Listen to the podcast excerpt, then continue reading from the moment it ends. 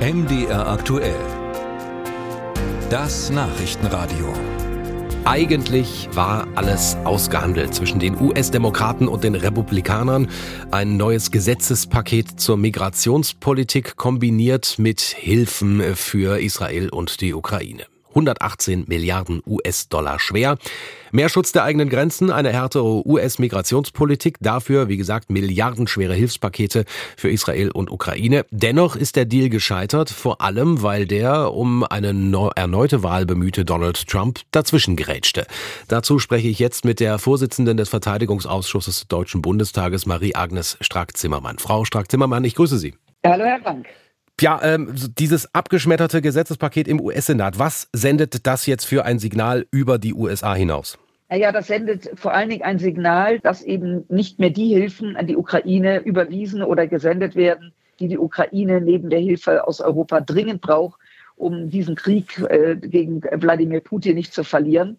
Und das ist auch gleichzeitig der, das große Ausrufungszeichen, dass nachdem Europa die letzten dreieinhalb Jahre nicht genutzt hat, die Trump-freie Zeit ähm, zu nutzen, um sich eben auf den Fall der Fälle vorzubereiten. Und wenn ich von wir spreche, erlaube ich mir nicht für Deutschland alleine zu sprechen, sondern 27 EU-Staaten und auch die Partner außerhalb der EU, die zu Europa gehören, dass wir eben deutlich mehr machen müssen. Hm.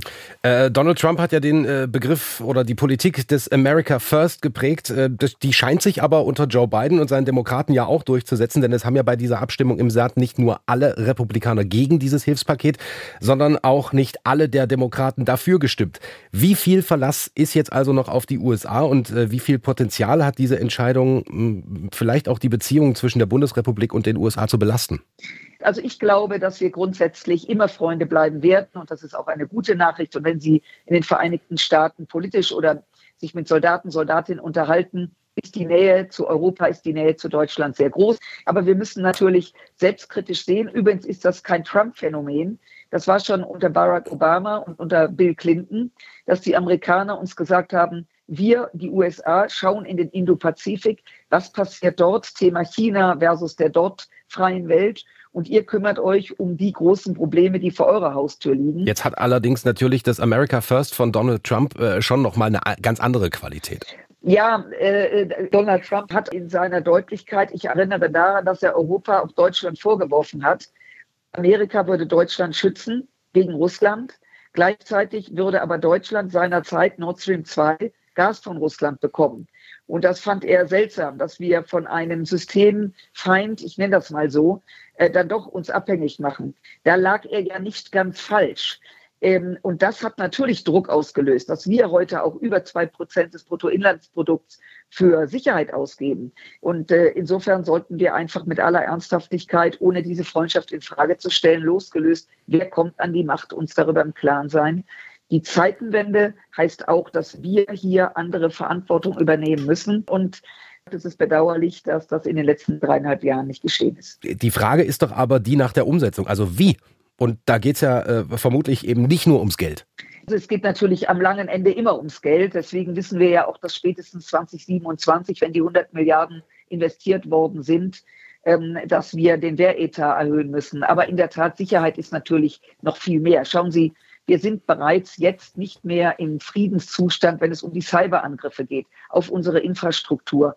Wir müssen einfach erkennen, dass die Friedensdividende zu Ende ist, dass wir auch unserer Kinder und Enkelkinder wegen eine Menge tun müssen, dass wir die Menschen mitnehmen müssen, ihnen das erklären.